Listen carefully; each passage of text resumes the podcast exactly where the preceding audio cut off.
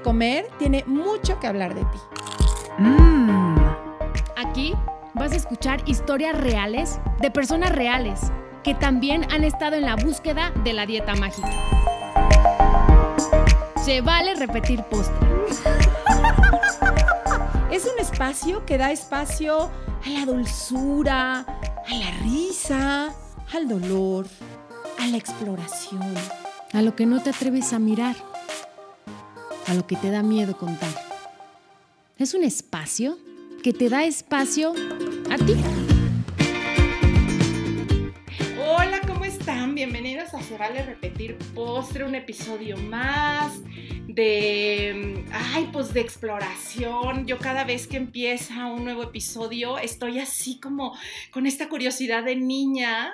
Em, dispuesta a escuchar algo, algo diferente, de conocer la dulzura de quienes se sientan aquí con nosotros a platicar. Y, y hoy estoy acompañada por un postre delicioso. Créanme que es uno de los postres más ricos que, que, yo he probado en su sabiduría, en su plática, en su pasión hacia lo que hace. Y ella es Adriana Ordóñez, es terapeuta, investigadora somática, dula y partera, creadora de vivencia ecosomática, espacio de transformación, memoria y encuerpamiento. Bienvenida, Adriana. Gracias, Adri. Qué gusto estar aquí con todas ustedes y con todos ustedes. Y qué gusto que me presentes como un postre delicioso. Mira, ser, ser, dulzura para los oídos y para los cuerpos y para el amor. Exacto, qué bello, ¿verdad? Creo que desde, desde esta dulzura, creo que llegamos a, territorios, a, rinconcitos mucho más profundos que desde el pleito, que desde la guerra con los cuerpos. Eh, la dulzura creo que tiene un ingrediente maravilloso y tú la tienes, bueno, así, enorme. Y Adri, eh, me encantaría que nos platicaras un poquito de ti, quién eres, eh, todo esto que haces, que a lo mejor hoy lo pongo en palabras, pero, pero de verdad que en vivencia ni siquiera alcanzarían las palabras. Eh, ¿qué, no, ¿Qué nos compartes de ti? Voy a compartirles que soy, lo primero que soy es mujer. Mm soy mujer y soy una mujer afortunada porque soy, he tenido como muchas de ustedes, ¿no? Que hacer un camino, un camino distinto, un camino especial. Mi primera formación, yo, yo he sido bailarina y coreógrafa y he sido educadora de niños, niñas, comunidades con capacidades distintas, eh, madres, padres, he sido educadora corporal durante yo creo que ya van a ser como 27 años de trabajo con el cuerpo y con personas de todo tipo de personas, personas con piernas, personas sin piernas, personas videntes, personas invidentes, mm. personas que oyen, personas que no oyen, personas que están en el vientre, personas que ya salieron, abuelos, abuelas, mm, eh, niños y niñas de todas las edades y esa ha sido, digamos, la danza y el cuerpo, el movimiento fue mi primera escuela. No fue una escuela linda, ¿no? Si algunas de ustedes que son bailarinas, para mí yo tenía una infancia difícil, no era una infancia fácil. Y para mí la danza era un mecanismo de defensa. Yo tenía un espacio de autocontrol y de automaltrato y quería ser una bailarina perfecta, pero soy una mujer latina con un cuerpo precioso. Es decir, soy una mujer con, con caderas, con gordos, con panza, con brazos divinos. No soy una mujer yo considero que mi cuerpo es hermoso, no considero que mi cuerpo tiene nada de sobrepeso ni de gordura. Me siento una mujer sana, pero nunca seré una mujer delgada y no me interesa. Pero cuando tenía 13, 14 años, que quería ser bailarina y que me hice bailarina, ¿no? A lo largo, mi primera educación fue para ser bailarina profesional y coreógrafa profesional, pues me, me torturé mucho, pero pero tenía también desde niña la vocación de ser fisióloga, es decir, estaba fascinada con el cuerpo, fascinada con los riñones, con, con el corazón, con la sangre, fascinada con los huesos, fascinada con, si yo hubiera nacido en 1700 y hubiera sido hombre, porque no, las fisiólogas no podíamos ser mujeres sino hasta el siglo pasado, pues hubiera abierto, me lo hubiera pasado en morgues, abriendo cuerpos, intentando entender el milagro que somos, ¿verdad? Intentando, porque hasta 1700 dejó de ser, se pensaba que era, era castigado por Dios, ¿no? Eh, abrir los cuerpos de los muertos. Y entonces no pudimos ver el cuerpo adentro, sino solo imaginarlo hasta 1700, pero ahí que tenemos todos estos hermosos dibujos, ¿no? Estas pinturas de este tiempo, donde el cuerpo, la luz del cuerpo, la luz de la oscuridad del cuerpo interior se abre. Y entonces hace 10, 12 años, yo soy colombiana, nací en Bucaramanga, eh, tuve mi crisis, mi crisis de los 28, 29 años, ¿no? Esta crisis de quién, quién soy, para qué vine, y, llegué a México y empecé a estudiar educación somática. Llegué a hacer una especialización en coreografía, en creación coreográfica, y empecé también al mismo tiempo a estudiar educación somática y lo que les quiero contar es que lo somático es el estudio del cuerpo vivo. Entonces llevo 10 años, 10 años, bueno, estudié, mi, estudié en mi escuela, que fue Body Mind Movement, que ya no es, o sea, ya no es mi escuela, también estoy formándome en, la, como la especialización somática de trabajo de trauma, que es, son las investigaciones de Peter Levine basados en las investigaciones de, de Porges y de su Carter sobre el sistema polivagal. Ay, qué bello. Y, y, soy, sí, soy educadora y terapeuta somática. Lo somático tiene mucho que ver con el movimiento, así que toda mi historia como bailarina, coreógrafa, con todo este trabajo, con todo tipo de personas, me, pues me han nutrido, ¿no? Como que yo al final digo que, y al final mis amigas y mis, mis colegas también dicen, es que tú llevabas toda la vida formándote, ¿no? En, en, el propio hilo de la vida. Y lo que más he hecho, digamos, en, en, en, toda mi vida es trabajar con mujeres, con un poco el tema que vamos a traer hoy. Como investigadora somática, trabajo todos los sistemas corporales.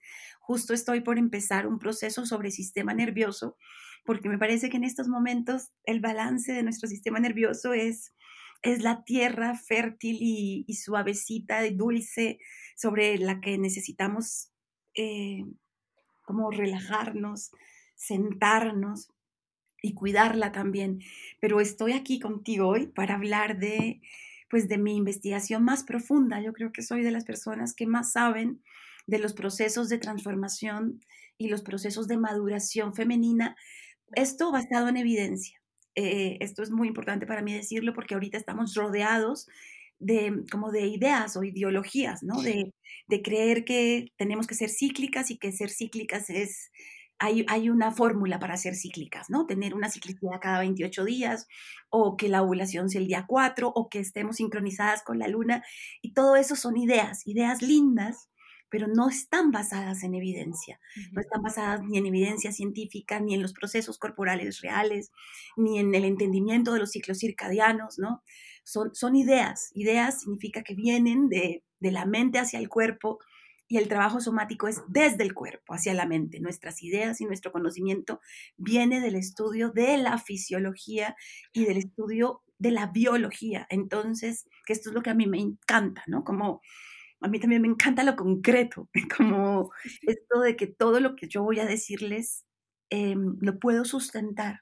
No lo puedo sustentar citando a otras personas. Yo creo que ahí también yo soy una de las grandes investigadoras de fisiología femenina y de estos cambios, de estos cambios sagrados del cuerpo de las mujeres, de la percepción de las mujeres, de la espiritualidad de las mujeres y de lo que es el proceso de crecimiento espiritual y corporal desde que nacemos mujeres hasta que nos morimos, ¿no? Como, como todo este círculo de transformación.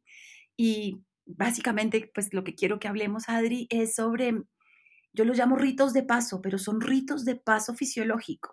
Es el cambio que viene con la menstruación, el cambio que viene con la adultez, el cambio que viene con la maternidad y este cambio precioso no sé cuántos años tienes, pero yo estoy a puertas de la menopausia, estoy a dos o tres años de la menopausia, entonces este cambio sagrado que es la menopausia y, y cómo todos estos cambios nos van haciendo más gozosas, más hermosas, más placenteras, más sabias, más compasivas y quizás más, no, quizás no, quitemos el quizás, nuestro cuerpo cambia, o sea, nuestro cuerpo, no podemos idealizar el cuerpo de los 15 años, si a los 15 años teníamos un tono muscular que nos gustaba, o sea, tenemos que dejar que nuestro cuerpo se transforme porque además a mí me parece que no hay nada más bello que, que, todas las que somos. O sea, que en cada momento de nuestra vida somos increíblemente hermosas tal y como somos y que esas transformaciones son parte de la belleza, porque la belleza también está en movimiento.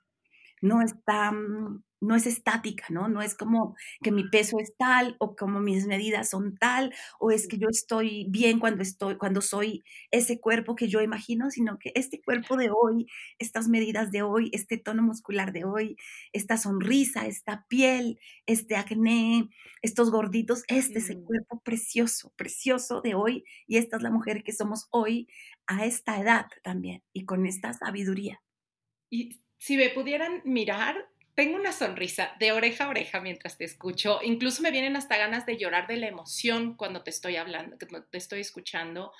Eh, con esta, eh, como que si estuviera, cuando nos das el concepto de soma, de cuerpo vivo, esto, eso estoy sintiendo de ti mientras estamos hablando, ¿no? Como a tu cuerpo vivo, como a tus células hablando, Em, escucharte decir cómo estos ciclos nos vuelven cada vez más gozosas y me duele por otro lado cómo en esta cultura tan superficial, tan llena de prejuicios, de formas establecidas, estos ciclos que son tan gozosos se pueden convertir en algo doloroso.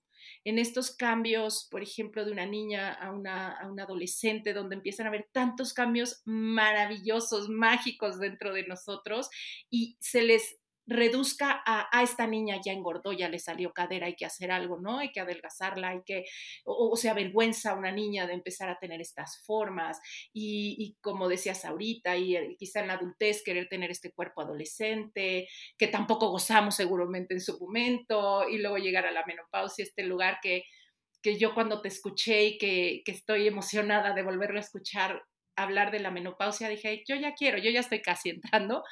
Y, mm, Curiosamente, hace poco que fui a una revisión ginecológica, lo primero que me dijo mi ginecóloga es, aguas, ya vienes a la menopausia, vas a engordar. Y de veras me dio tanto dolor decir, vas a reducir a eso, esta maravilla que está a punto de pasar en mi cuerpo, ¿no? Y, por eso me emociona tanto.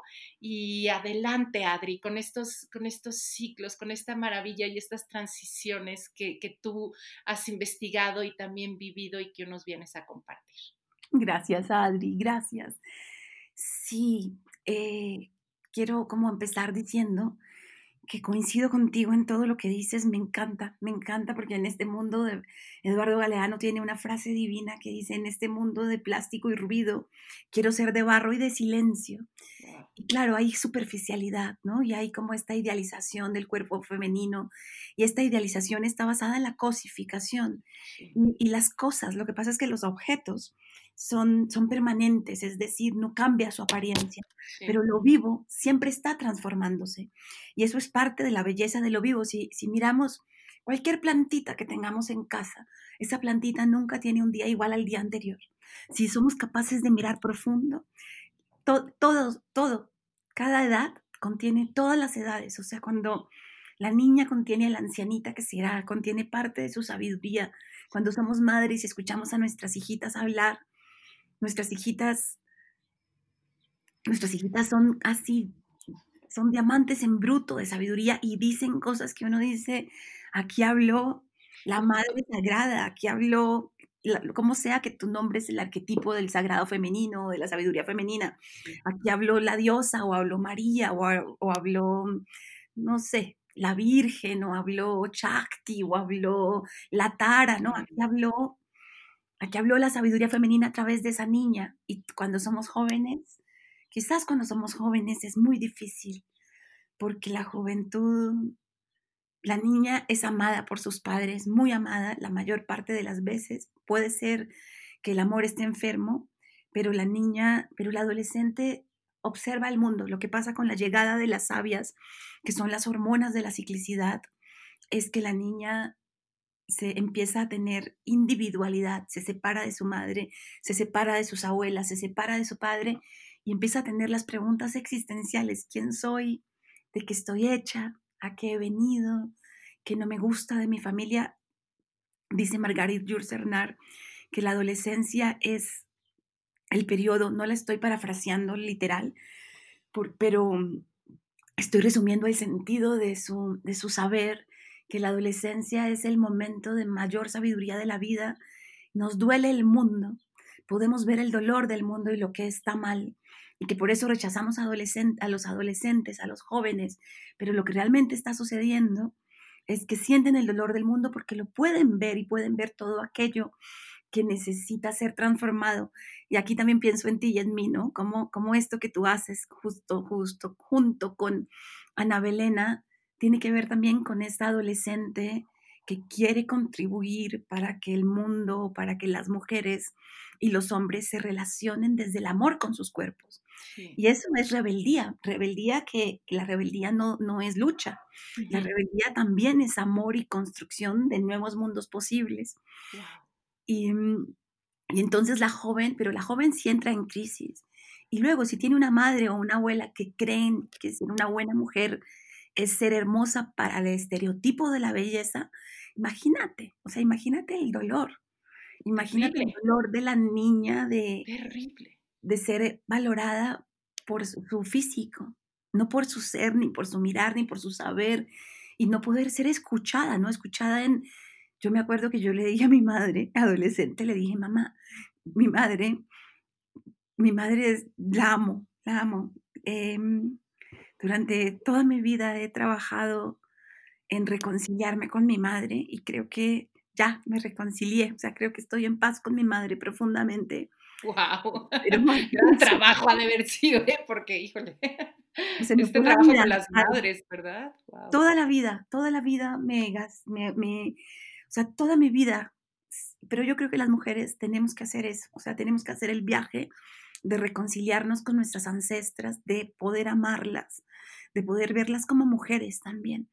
Pero le dije a mi madre adolescente, porque mi madre es feminista, entonces mi madre al ser feminista, bueno, es una cosa maravillosa para mí, porque yo leí feminismo desde que nací y escuché feminismo desde que nací, pero también yo soy hija de, yo soy el posfeminismo, es decir, el feminismo ha creado grandes heridas en la sociedad, así como el machismo, aunque no son, no son duales, ¿no? El machismo, el machismo yo creo que ni siquiera existe. El machismo es todos los errores sistémicos de la cultura capitalista y de la devoración de la tierra. O sea, nosotras somos machistas, ¿no? Es, como toda la enfermedad de, los sistemas sociales actuales, pues están vinculados con el machismo y claro que los tenemos que cambiar. El feminismo no, el feminismo es una lucha política y es una lucha intelectual para reconocer el valor de lo femenino porque ha sido invisibilizado. Entonces, no, no son para nada opuestos, ¿no? Pero en eso las mujeres también se han masculinizado. Y yo le dije a mi mamá adolescente, que es a donde he querido llegar, que, mm, que tú no eres una feminista de verdad. Mira tu relación de pareja. Tienes una relación de pareja absolutamente patriarcal. Tú eres una feminista de discurso, pero en la casa eres una mujer sumisa. Y, y la cosa es que yo tenía razón. Ok. tenía razón, sí.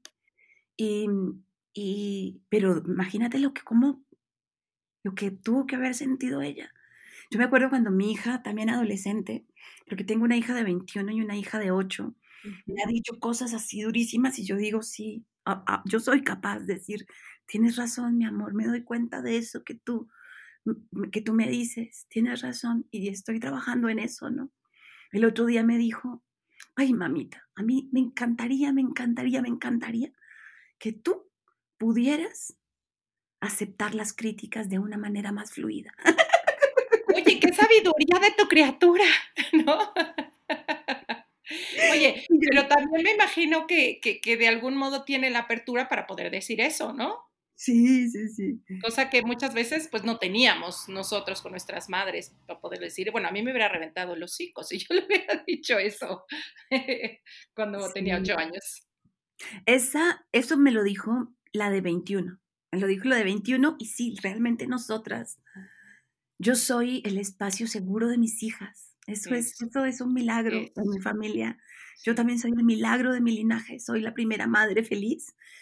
Eh, no, no siempre feliz, pero soy una madre que quiso ser madre, que disfrutó ser madre, que ama ser madre, que no, que las dificultades de la maternidad no me victimizan, o sea, son durísimas, me parecen injustas, me parece que tenemos que hacer muchos cambios políticos, económicos, sociales, interiores, colectivos, en pareja, en familia, para que las mujeres no tengamos tanta carga con la maternidad, la vida laboral, el, orden de la casa, los cuidados, pero soy una madre al final que, todos los días disfruto de ser madre un ratito, o sea, un ratito digo, que, gracias Diosa por ser, dejarme ser madre de dos, de dos mujeres, ¿no? Y todo lo que me enseñan. Pero cuando me dicen, ¿no? Porque las dos me han dicho, es que tú eres mi espacio seguro, yo contigo puedo hablar de todo, yo contigo puedo empezar a entender qué es lo que estoy sintiendo. Y eso es muy lindo, muy lindo, porque eso también, por ejemplo, mi hija me ve desnuda y me dice, ay mamá, tienes un cuerpo tan hermoso tan hermoso. y, tengo un cuerpo con cicatrices, con celulites, tengo un cuerpo blando, tengo un cuerpo con gordos, tengo un cuerpo manchado. Y yo me veo hermosa, o sea, yo me veo en el espejo y, y además porque no tengo un cuerpo, tengo múltiples, ¿no? Mi cuerpo todavía cambia, ¿no? Porque tengo hay a veces como cosas que me hacen daño, entonces tengo una panza llena de pedos, de gases, inflamadísima, y a veces ayer, por ejemplo, me estiré como 15 minutos bajo el sol y hoy amanecí con un cuerpo que digo que es este cuerpo tan hermoso y tan agradecido. A veces tengo un cuerpo adolorido, a veces tengo un cuerpo cansado, todos los días tengo un cuerpo distinto, pero todos los días ese cuerpo distinto es hermoso. Mi, mi pareja mi pareja me dice, yo, a mí me impresiona porque él se da cuenta de todos los cambios de mi cuerpo, ¿no? Soy como cambio, si me midiera, pero nunca me mido, creo que en, un mes puedo tener cambios hasta de por ahí cuatro centímetros. O sea, mi cuerpo va cambiando. El día antes de la menstruación estoy, pero hinchadísima, ¿no? Como, como, y, pero a los tres días de la menstruación estoy como más apretadita, y, todos esos cuerpos que, están en mi mismo cuerpo, pues son tan bellos y que mi hija me vea desnuda y que yo le parezca, ¿no? Con mis senos están caídos, miran la tierra, pero son al mismo tiempo redondos y preciosos. Mis dos hijas, cada una tomó leche materna como tres años y medio. Y entonces ven mis senos y dicen, no, que son esas tetas tan divinas que tienes, mamá, las amamos, están hermosas. Y sí, yo estoy en climaterio, Ahora, ahora hablo de mi climaterio, pero entonces la adolescencia tiene que ver con esa llegada de la mirada de quién soy y, quién soy en este mundo. Y todos los adolescentes, la mayoría, se dan cuenta que, que, que creamos un mundo enfermo, ¿no?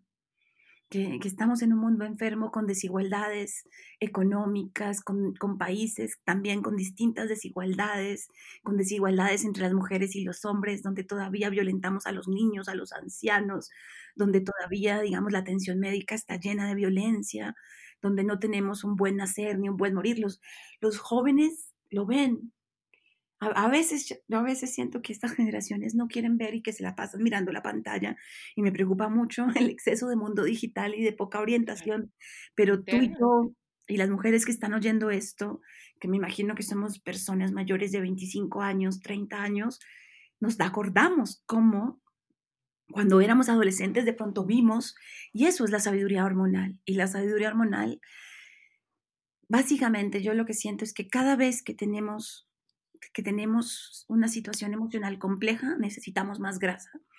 A mí, a mí, justo en mi anterior matrimonio, me subí de peso mucho, no, ni siquiera mucho, pero me subí de peso porque no había manera de que yo lidiara con, ni siquiera de peso, me subí de cuerpo, mi cuerpo era más grande, estaba más grande, porque yo no me peso, entonces no puedo decir que me subí de peso porque llevo años sin ver la báscula, sin tener báscula, me relaciono con mi cuerpo, pero no me relaciono con los datos de mi cuerpo. Los datos me importan una Coca-Cola y odio la Coca-Cola. La Coca-Cola me parece la cosa que menos valor tiene en el mundo.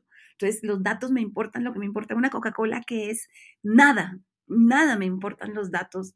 Pero qué interesante esto que dices de esta sabiduría hormonal y, yo alguna vez te escuché hablar de las hormonas y también enamoré, enamoréme profundamente de mis hormonas cuando hablabas de estas viajeras en el tiempo, cuando, cuando hablas de las hormonas que luego también se ha cosificado, ¿no? Ay, es que eh, anda hormonal, o ah, es que las hormonas me traen loca, o sea, como también viéndolas como si fueran las culpables, quizá que de, que engordemos, o la culpable de que tenga calor, o la culpable de, cuando son una de las cosas más maravillosas que, que tenemos como, como, como en este encuerpamiento, en esta sabiduría. Sí, para mí, digamos, Sí, lo que más he estudiado en esta búsqueda de lo femenino sagrado y de la sabiduría femenina y de la fisiología femenina es el sistema endocrino. Entonces también siento que, que puedo resumirlo en, tienen millones de años, millones de años. Em, las hormonas están, estas hormonas femeninas, ¿no? Como los estrógenos y la progesterona, la folícula estimulante, la luteinizante, estas cuatro que son las cuatro hormonas femeninas que nos que llegan con nosotros están con nosotras en la etapa embrionaria cuando estamos en el vientre de mamá luego eh, se serenan y luego dos años antes de nuestra primera menstruación empiezan a venir y a hacer los cambios, ¿no? A generar estos cambios de que empieza a crecer el botón mamario, las vellosidades, como la premenarquia. Em, y, y, rigen nuestra fertilidad pero nuestra fertilidad es, es, nuestra matriz es como una tierra, como una diminuta tierra.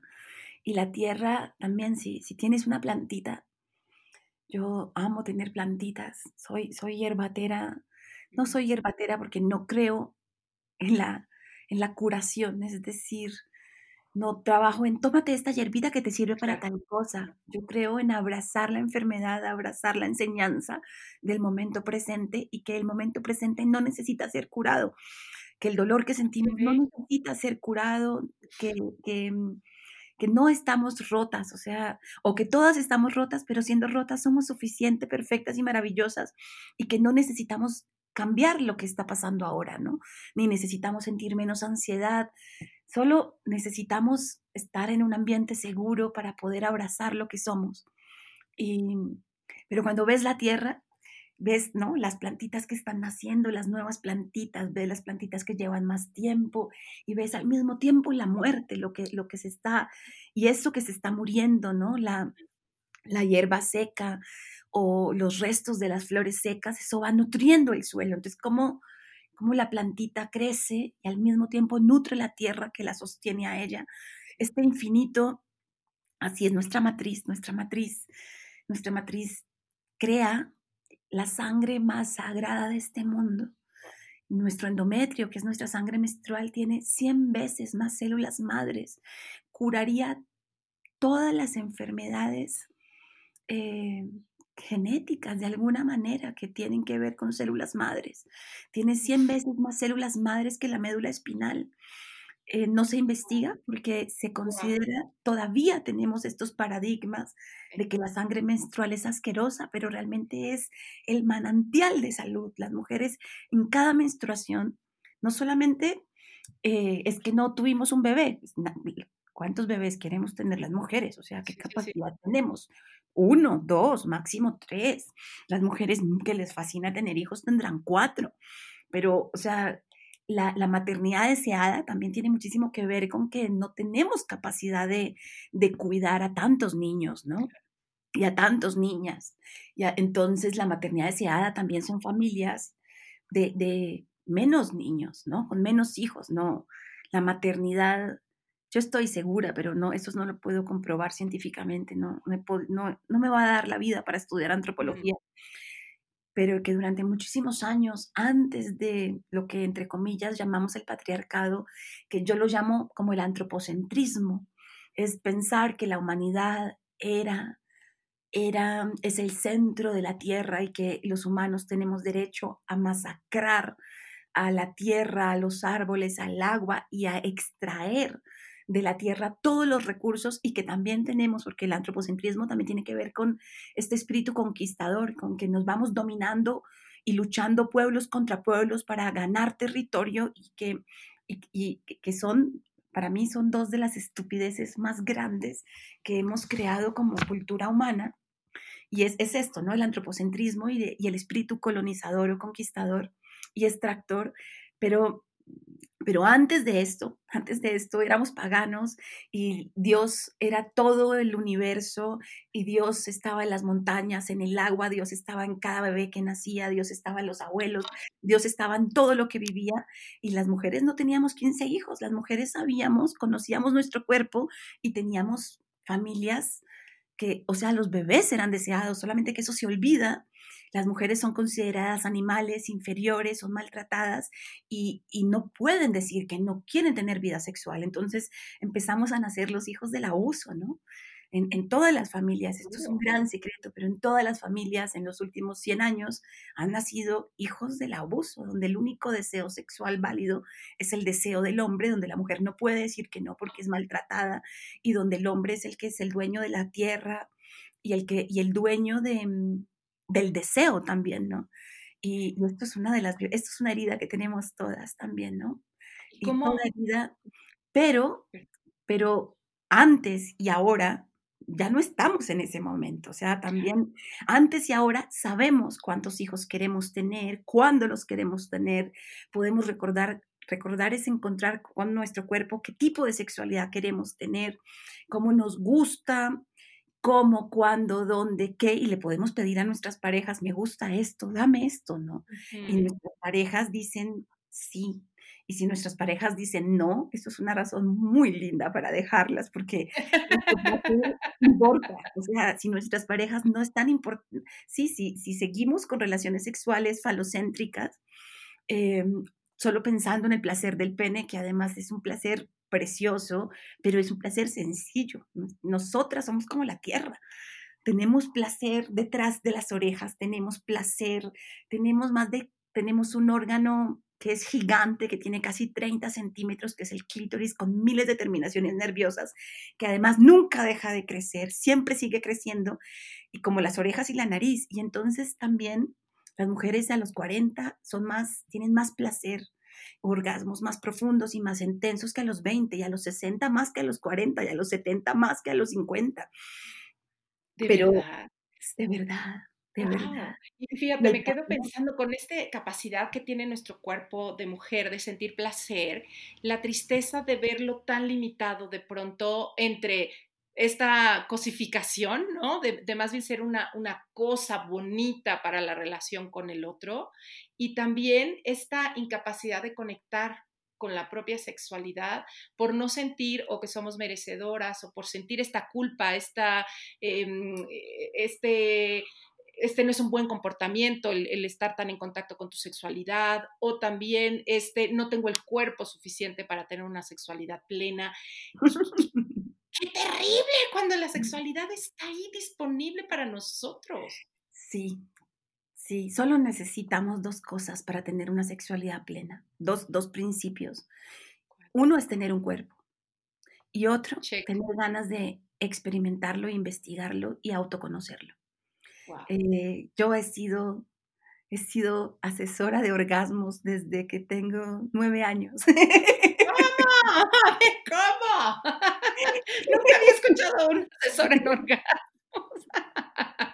he sido, tuve mi madre de las cosas más hermosas que me ha transmitido es, mi madre hizo un trabajo divino con, con su sexualidad y, me transmitió siempre que la sexualidad era buena, bella, hermosa, profunda, consensuada, gozosa, y me enseñó cantidades del ciclo sexual desde los ocho años. Yo a los nueve años, diez años, once años daba clases de cómo evitar un embarazo, de cuándo necesitabas ponerte condón y de cómo, y de cómo, sí, de, de de placer, porque además yo también creo que a los nueve años ya me hice una experta en mis propios orgasmos.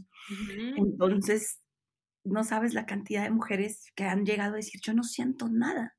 Y no sienten nada por una cosa muy simple, es por la religión. La religión está, ha sido una conquistadora y una colonizadora del cuerpo femenino. Ya, ya ha dicho, imagínate, tenemos todavía la culpa de Lilith y la culpa de Eva. Es decir, creemos que la sexualidad femenina es la manzana prohibida y que, la mujer es la que tiene una relación con la serpiente. Y claro, la serpiente es el clítoris, la serpiente es el sistema nervioso y la serpiente es el sistema endocrino. Y claro, la serpiente también es la que sabe parir, y la que sabe parir cantando, porque se abre, se abre la, la, vagina para parir y se abre la laringe para cantar. Y, y entre vagina y laringe hay una serpiente de, y claro que las mujeres tenemos la serpiente adentro, y la serpiente así como Quetzalcoatl, ¿no? Como, como el dragón es la guardiana de la sexualidad y la sexualidad es mucho más que la procreación, pero una de las razones de la sexualidad plena es la procreación en gozo, el, el dolor en gozo, porque no es como que idealicemos que vamos a tener solo partos orgásmicos, cosa que yo detesto. Yo detesto que la sexualidad esté dirigida solo al orgasmo, porque es mucho más que, que la explosión del placer, ¿no? El camino es más importante que la llegada y, y te necesitamos trabajar en los caminos. Entonces... Oye, y ahorita que te oigo, perdón que te interrumpa, eh, con esta unión entre la laringe y, y, y, la vagina, pues me viene todo, todo lo que de pronto se calla, ¿no? Como, como casi casi se cierra una, se cierra la otra, y no, no sé si estoy diciendo una tontería. Em, no, para nada, Adri, no estás diciendo una tontería para nada. Eh, claro, a, eso iba. La religión judio-cristiana reprime la voz femenina, reprime el deseo femenino. Una, una, todas las niñas con las hormonas llega llega el deseo y el deseo no es más que el reconocimiento de la belleza. Vemos la belleza en otras mujeres, vemos la belleza en los hombres, empezamos a sentir que nos gusta, ¿no? Que nos gusta, si nos gustan las mujeres, si nos gustan los hombres, si nos, cómo nos gusta tocarnos y qué, y qué decimos de eso. ¿Qué decimos? Ahí tenemos a María Magdalena que cuando Jesús estaba tan cansado, ella lo que hace es tocar sus pies y ungirlo con aceites y, decir que tus pasos también reciban suavidad, placer, amor, cuidado. Y ese masaje de María Magdalena es absolutamente sexual. Tocar los pies con aceite, ¿no? Y es como permitir, la sexualidad también es descanso, también es salud, también es reparación, también es regeneración. Pero cuando ligamos a María Magdalena con la prostitución, la puta y la sexualidad femenina, con con la maldad en el mundo, digamos, o con el pecado original, callamos a las mujeres y cerramos las vaginas y entonces no te imaginas la cantidad de mujeres que nunca se tocan, nunca se han tocado. O sea, yo realmente a los 10 años era una experta en mi propio placer. y, y, cuando empecé mi vida sexual con, con, mi, con mi novio, mi novio era eyaculador precoz, yo creo que era adicto a la masturbación. Tenía nunca tuve un solo, no tuve un orgasmo. Hicimos el amor, yo creo que 50, 60 veces, porque estábamos, él estaba súper deseoso de sexo y yo estaba súper deseosa de afecto. Y nunca sentí nada y ahí me leí el informe Height. a, los, a los 15 años leía y leía y leía y leía el informe Height, tratando de entender cómo una mujer podía tener orgasmos con, con autoplacer y no tener orgasmos con penetración. Yo no lograba entender eso. Y mira que he investigado toda mi vida el placer femenino, el cuerpo femenino, pero la clave, la clave siempre para que las mujeres tengan una sexualidad plena es uno, tener un cuerpo. O sea, necesitas tener un cuerpo. Y ese pues creo que ya le podemos poner checa a todas las que estamos aquí. No importa cómo, o sea, el cuerpo siente. Y la otra es que empieces a, a investigar que tu cuerpo sea tu territorio de investigación, tú contigo. Porque cuando tú sabes que te gusta, nuestro cuerpo de verdad es infinito y cada mujer construye sus rutas de placer. O sea, no hay manera de decirle a todas, tócate así, tócate así, esto no falla. Eh, tócate así, tócate así, esto no falla. No. Cada una, por ejemplo, una mujer que ha sido abusada con tocamientos en la infancia, no le va a gustar tocarse con sus dedos. Entonces le va a gustar mucho más tener juguetes o un cojín, o un peluche. Una mujer que, mm, no sé, una mujer que tiene una familia o un padre que ha visto mucho porno, tiene un rechazo quizás hacia los juguetes y hacia la cosificación, entonces le va a encantar acariciarse a sí misma con sus manos. Entonces no podemos generalizar. O sea, cada una necesita, necesita conocer qué le gusta. Y luego necesita una pareja, porque la sexualidad también es la relación, o sea, no hay nada más hermoso que, que, poder tener placer en, de a dos con, con tu pareja y, y esto es siempre que construimos placer juntos, construimos comunicación. ¿Qué te gusta? ¿Cómo te gusta? A los hombres les gustan muchas cosas. Yo tengo muchas experiencias. Yo tuve dos amantes dos amantes en algunos momentos de mi vida, amantes que eran mis novios, eran mis parejas, pero casi todos los hombres, eso es parte de la tragedia de las mujeres, que, no es nuestra tragedia, pero la, somos víctimas de eso, que casi todos los hombres han aprendido sexualidad, como la sexualidad también está reprimida. Los padres, los, me refiero a los padres padres, no a los padres madres. Yo hablo de las madres y hablo de las madres, y hablo de los padres y hablo de los padres. Yo no unifico en la palabra padres a las mujeres y a los hombres que comparten crianza. Entonces, los padres no hablan de sexualidad con sus niños y los niños en, nuestros países, en Latinoamérica, todavía los padres lo que suelen hacer es llevar a los niños a, a, prostíbulos ah, y ahí los niños inician su vida sexual y luego hay el porno, ¿no? Que el porno, yo no soy capaz de ver porno, le tengo tengo, tengo mucho miedo, tengo mucho miedo al porno y a lo que el porno está haciendo en nuestros niños y jóvenes hoy día. Em, pero estos dos hombres habían tenido sexualidad, digamos, coitocéntrica, era, era sexualidad de perrito, ¿no? Penetrar, moverse rápido. yo a los dos empezaron a, empezamos a tener nuestra primera relación sexual y me los quité de encima y le dije a mí, no te atrevas, nunca vuelvas a atreverte a tocarme así, como si yo fuera un depositario, un depósito de tu velocidad, tu devoración y tus estereotipos tóxicos de sexualidad. Estoy aquí contigo, me miras, me besas, me acaricias y vamos lento en esta danza que la hacemos juntos. Y si no, nunca más abro las piernas para ti. Pero bueno, para poder llegar a eso, y como tú nos platicabas, pues ha, habido todo un proceso de tú conectarte con tu propia sexualidad, con tu propio placer. Pero ahí tenía 28 años. Ahí tenía 28 años. Tomen esta inspiración, tomen esta inspiración.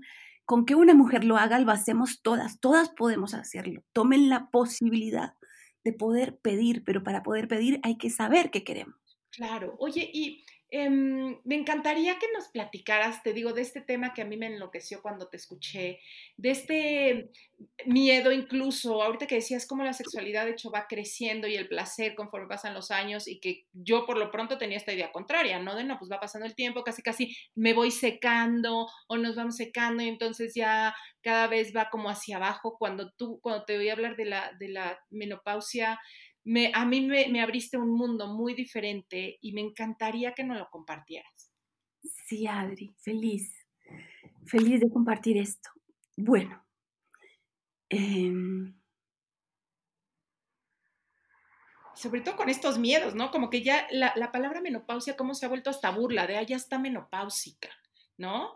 O, ay, qué horror, ya casi está en la meno. y, y vuelvo a lo mismo, ¿cómo limitamos y reducimos algo tan maravilloso, eh, un proceso tan, tan, tan mágico que está pasando en nuestro cuerpo? Sí, así como la, menarquía es el despertar de las sabias, cuando todo este periodo cíclico que debería ser un periodo donde las mujeres tenemos mucho placer, es decir, la menarquía todavía sucede en la mayoría de mujeres a los 13 años.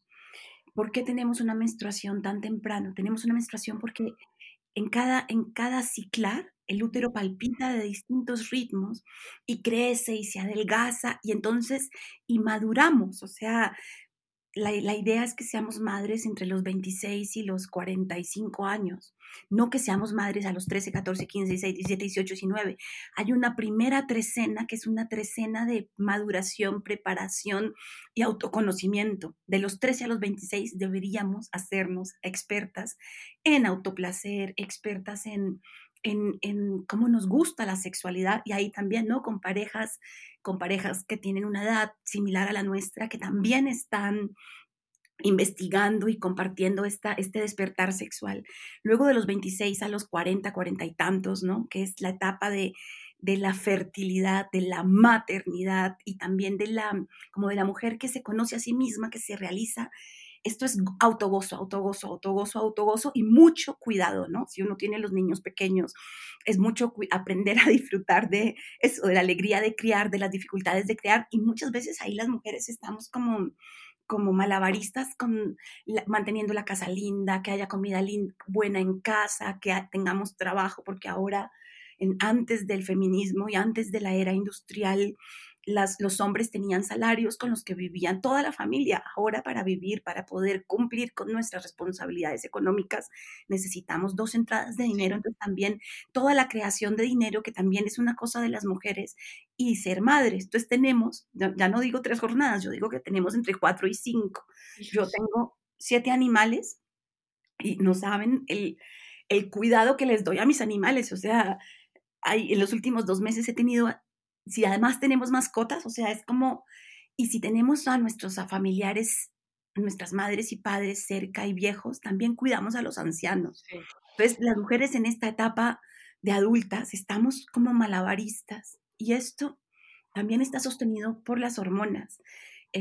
básicamente el ciclar femenino está basado en dos, como en dos grandes momentos, el momento de la menstruación hasta la ovulación, que se llama la fase folicular, que está regido por los estrógenos, y los estrógenos dan energía, dan esperanza, dan fe, dan confianza, dan estupidez también, y de la ovulación a la menstruación es el periodo de la proge que nos invita a descansar, nos invita, nos enoja, o sea, estamos más enojadas y furiosas y ahí arregla la vida, porque en el periodo de la proge es cuando decimos, tú, tú lavas, tú, o sea, dejamos de hacer nosotras todo y empezamos a distribuir las, las acciones de cuidado, o sea, llega como, llega una sabia que empieza a ordenar que los cuidados los tenemos que compartir todos. Oye, me encanta cuando, cuando lo dices, ¿no? Como eh, allá afuera igual es como, ay Dios mío, qué histérica. Y es como, me encanta cuando dices, es, esta sabia que dice, oye, ya, espérame, también te toca a ti. O sea, ¿cómo necesitamos esa fuerza también para salir y decir, oye, ya, ¿no?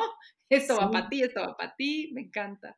Sí, es, esto es muy hermoso y esto sucede durante muchos años, más o menos 40 años, entre 35 y 40 años es nuestro periodo de ciclar y esto es un periodo que va desde los 26 como hasta los 40 y pongámosle 52. 26 a 52 son 26 años de mujer adulta que va a pasar de esta fe, confianza, energía y enojo. son, y es la sabiduría del enojo y la sabiduría de, de la creación ahí o del, o del cuidado. Los dos hacen la unidad de la sabiduría cíclica femenina. Lo que pasa a partir de los 40 años es, es, las edades son aproximadas, cada quien es su ruta y cada quien se da cuenta si tiene la capacidad de habitar su cuerpo. Estamos aquí para invitar a las mujeres a que tengan esta capacidad de habitar su cuerpo y darse cuenta, pero aproximadamente a los, entre los 36 y los 45 años, el ciclo empieza a cambiar, empieza, empezamos a tener empezamos a tener más menstruaciones, o sea, de pronto vienen cada 20 días o cada 15 días y vienen más, más, más sangrado y pareciera que la proge está, la progesterona está todo el ciclo, o sea, uno dice, ahora estoy enojada siempre. Esto se llama la perimenopausia, lo que empieza a pasar y, no, pareciera que la progesterona estuviera siempre, pero no está baja los estrógenos, baja la progesterona, empezamos a estar más cansadas, a necesitar ir más lento, a construir, nos empezamos a volver la sabia que sabe cuidar. Em, es como si la energía, la energía de esta, esta mujer que necesita descanso, que necesita ser cuidada a ella, que, que, necesita aprender o recordar cómo cuidarse, empieza a llegar, a llegar, a llegar y empieza lo más lindo, a mí, a mí de la cosa que más me gusta de la perimenopausia es la memoria. Uno se acuerda y se acuerda y se acuerda y se acuerda de cosas y se acuerda de cosas y se acuerda de cosas, pero ya no se acuerda con la narrativa de antes, ¿no? Como que todos los recuerdos tienen una dimensión donde uno las puede ver ya no desde la víctima o desde la guerrera o desde la salvadora, sino desde la mujer, desde el ser, el ser que no es pobrecita yo, ni voy a ayudar, y voy a cambiar el mundo, ni voy a luchar por los derechos de todas. No, nada de eso, sino la que puede ver, para mí es como, como la mirada del águila, ¿no? Como desde arriba y desde adentro, dinámicas muy profundas. Y lo que empieza a pasar es que hay dos hormonas, que son la folícula estimulante y la luteinizante. Una es la hormona que yo llamo la hormona de la memoria, que es la hormona que hace que, que, los, que los óvulos estén sanos, crezcan, se nutran, y la otra es la hormona que hace el salto de los óvulos en cada ciclo. Mira qué particular. Las hormonas que se ocupan de los procesos ováricos son las que se incrementan infinitamente, no es infinito, es una palabra linda, pero no la estoy usando literalmente, pero digamos, crecen a niveles extraordinarios y son las que nos acompañan hasta la muerte, pero están como, como el Everest o como la Sierra Nevada de Santa Marta, o sea, es una montaña hormonal inmensa, pero son las que cuidan tú qué semillas vas a dejar en este mundo. Wow. Tú que viniste a crear.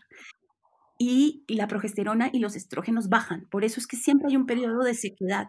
Ojo con esto, el periodo de sequedad no es permanente. Es muy lindo porque en cada ovulación los estrógenos están altísimos y los estrógenos nos, dan humedad, humedad en la piel, humedad en la boca, humedad en los labios. Obviamente esto es estacional, tus estrógenos no son los mismos en un invierno en Holanda que en un invierno en México, ¿no? Y, no son los mismos a un invierno como este, ¿no? Que a mí este invierno me encanta porque estamos todos en casa entonces hay menos incendios, hay menos contaminación de, por vehicular, ¿no? Entonces es un invierno para los cuerpos más suave. Pero también, por ejemplo, en México tenemos, este año es un año de sequía, es un año con menos lluvias.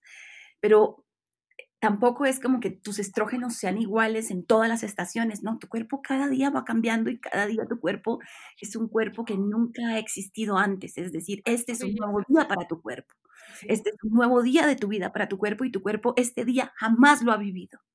Entonces, cada día, este sol también es un sol, este día, este giro, este giro de la Tierra sobre su eje es un Tú estás girando en la Tierra y este giro nunca la Tierra lo ha dado antes. Tú tampoco, tu cuerpo tampoco. Entonces cada día es único y cada día no se repite y tu cuerpo cada día, tu cuerpo no es estático, tu cuerpo está vivo y es cambiante. Así tu ciclo.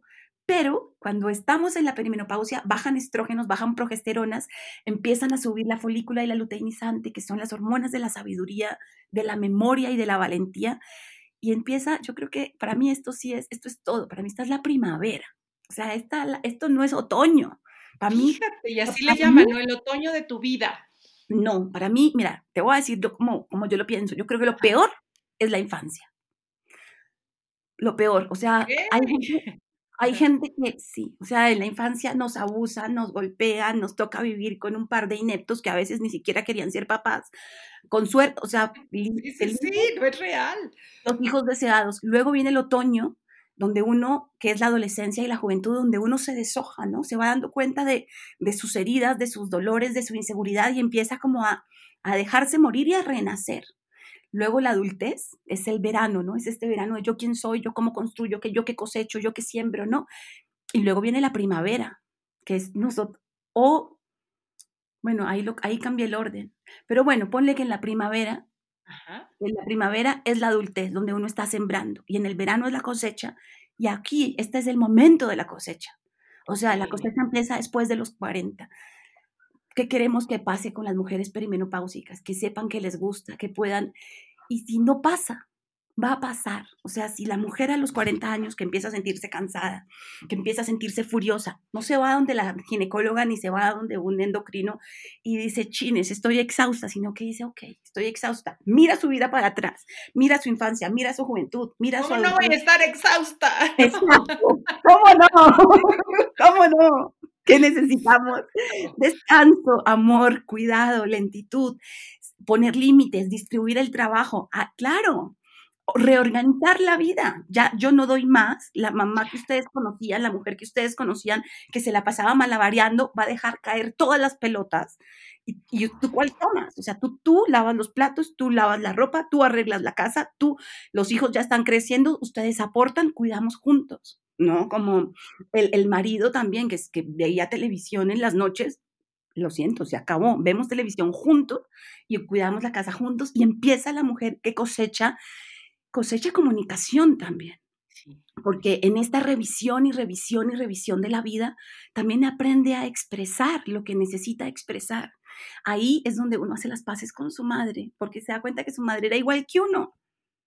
Claro. Que, también estaba sola en un sistema absurdo que, Y entonces la empieza a ver como mujer y de pronto mira a sus abuelas y de pronto mira a los hombres y dice, pero estos pobres hombres nadie les enseñó nada. Entonces uno empieza, es muy lindo porque este viaje de la perimenopausia, en la menopausia, la menopausia es ya cuando dejamos de sangrar, pero aquí pasa una cosa muy linda, bajaron los estrógenos, bajó la proge, pero volvieron a subir. Y entonces dos años después de que dejamos de sangrar, se equilibran los estrógenos y la progesterona, nunca como antes. Es decir, yo, por ejemplo, que he sido una mujer con mucho deseo sexual, agradezco infinitamente a mi perimenopausia, porque pues porque hay mujeres que se toman tres tragos y se acuestan con cualquiera cuando están ovulando porque tienen unos estrógenos que dicen, uy, mira cómo está de guapo, mira cómo está de lindo. No, no él, él no está guapo ni lindo, son tus estrógenos y el alcohol. Cuando estamos en perimenopausia y en menopausia, eso no vuelve a pasar. No vuelves a abrir las piernas porque te tomaste tres vinos y porque tienes unos estrógenos por las nubes. No, solo abres las piernas porque tú quieres, cuando tú quieres, como tú quieres. Imagínate eso. Qué belleza. Y, me acuerdo que también hablabas de este, de este, fuego interno que se despierta, ¿no? Como estos calores que tienen que ver con un fuego que se está em, como que está quemando y transformando por dentro. Ay, sí, es divino. Yo, yo tengo, pues que yo no he terminado ese momento, pero mi, mi, digamos, mi investigación es que los calores, los calores suben por esta serpiente y la serpiente, esta serpiente es una serpiente endocrina, o sea, de todas las glándulas endocrinas, es una serpiente vagal, está, está el vago y está el sistema nervioso central, o sea, es una serpiente que está construida con tres, en tres em, territorios, tejidos fisiológicos y biológicos, son glándulas del sistema endocrino, el nervio vago, que es un nervio extraordinario. yo estoy enamorada de, fíjate, tengo un romance con el vago. Yo también, pero estoy loca, o sea, loca que digo, gracias a Dios tengo la edad que tengo para entender el vago como lo estoy entendiendo, porque jamás lo hubiera podido entender a los 20 años de esta manera. Totalmente, totalmente. Todos los días, todos los días bendigo a Porges y a su casa. Yo también, me encanta. me encanta. Compartimos el, el, mismo amante, fíjate, el Porges, el Peter Levine, el vago, bueno, son así como de, de un amor profundo que ahora les tengo. Sí, así. hay que, hay que nombrar a su, Carter, es la esposa de, de Porges, y, mm, y, y, ahora, ahora lo que están entretejiendo y entendiendo es la relación entre el vago y la oxitocina. Ella es una de las más grandes investigadoras de oxitocina de, de, los últimos tiempos, sí, benditos ancianos, porque, porque son casi octogenarios y son increíbles. Y así no hay día que yo no agradezca vivir al mismo tiempo que ellos, como, y, entender lo que están diciendo, porque también toda mi vida, o sea, desde que empecé a estudiar sistema endocrino y sistema nervioso hace ya casi 15 años, yo sabía esto, pero no lo podía sustentar. Em, sabía, no sabía todo lo que hacía del vago, sabía la relación entre vago y la oxitocina. Sabía, sabía, sabía, sabía, es que, y, pero, ay, hay, mm. hay tanto, ¿verdad? tanto que, que, decir, que explorar. Nos quedan tres minutitos y yo no quisiera que esto terminar aquí porque va subiendo el calor dependiendo de las partes de tu vago, de tu sistema nervioso central y de tu sistema endocrino que más necesiten regeneración. Así que esos calores de los que tanto nos quejamos son la salud de la sabia, de la abuela, de la mujer, de la mujer que ahora sí sabe quién es y a qué carajos vino esta mujer que, que su cuerpo la está sanando desde adentro. Entonces hay que amarlos, amarlos. O sea, yo llevo un año, llevo 13 meses con, con bochornos y hay semanas que tengo 50 bochornos y así saber que son sabiduría de regeneración. Entonces, envejecer es enverdecer, es, es volver a ser hija de la tierra, hija de la tierra que sabe qué legado quiere sembrar. No estamos aquí solamente para nuestro propio beneficio mientras estamos vivas. Estamos aquí porque las mujeres somos guardianas del hilo fértil de la tierra. Nosotras cuidamos la vida de nuestros descendientes y es la mujer sabia, la mujer que llega después de los 40 años, la que no se medicaliza, la que no se preocupa, la que no deja que le den eh, levotiroxina con cualquier pequeño desequilibrio de la tiroides la mujer que protege sus ovarios, la mujer que no tiene miedo de su cuerpo y atraviesa estos cambios, que también son cambios donde yo no creo que nos engordemos, pero nos hacemos más blanditas. Los estrógenos tienen mucho que ver con la fuerza muscular y nos hacemos más blanditas porque más blanditas somos más sintientes, más orgásmicas, más placenteras, más claras y más fuertes. Qué belleza, ¿no? Como decir, e, esto es, mi cuerpo está haciendo lo que le corresponde, conectado con una gran sabiduría. Y a mí me encantaría que esta sabiduría que tú tienes y que compartes a través de tantos talleres, em, nos puedes decir dónde te encontramos, Adri. Mira, yo tengo una comunidad de aprendizaje donde doy talleres, procesos, doy terapias, formo personas también para que compartan lo que he investigado, que se llama Vivencia Ecosomática. Entonces, la página web es www.vivenciaecosomática.com y en Instagram y Facebook estoy como Vivencia Ecosomática también. Búsquenme, ahorita tengo un taller, un proceso divino de 50 horas de entender, profundizar, cuidar nuestro sistema nervioso, las mujeres guías de sabiduría matriz, guías y guardianas, mujeres que se han certificado en todo esto de la sabiduría hormonal femenina, van a dar formaciones para niñas, para niñas desde los ocho años. Niñas y jóvenes, empezamos ahorita en febrero, son mujeres extraordinarias, con un trabajo profundo, íntegras, con una palabra hermosa, con una vida, ¿no? Las dos justo, Verónica y, y Malu, que van a guiar este taller para niñas y jóvenes, son, son yoginis, y entonces tienen un trabajo corporal extraordinario durante años. Y, mm, y claro, vamos a tener este sueño de que nuestras niñas, nuestras hijas, nuestras jóvenes empiecen su vida como mujeres, amando ser mujeres y amando su cuerpo y amando su sangre Ahora me decía, una amiga médica me decía, ay Adri, llevo seis meses sangrando feliz y mi hija que tiene 10 años me ha visto sangrar feliz y regar mis plantas con mi sangre y todos en casa han visto mi sangre y mi sangre ya se ha normalizado en casa y esto es gracias a ti porque me quité el DIU y empecé a disfrutar ser una mujer cíclica y, y imagínate, ¿no?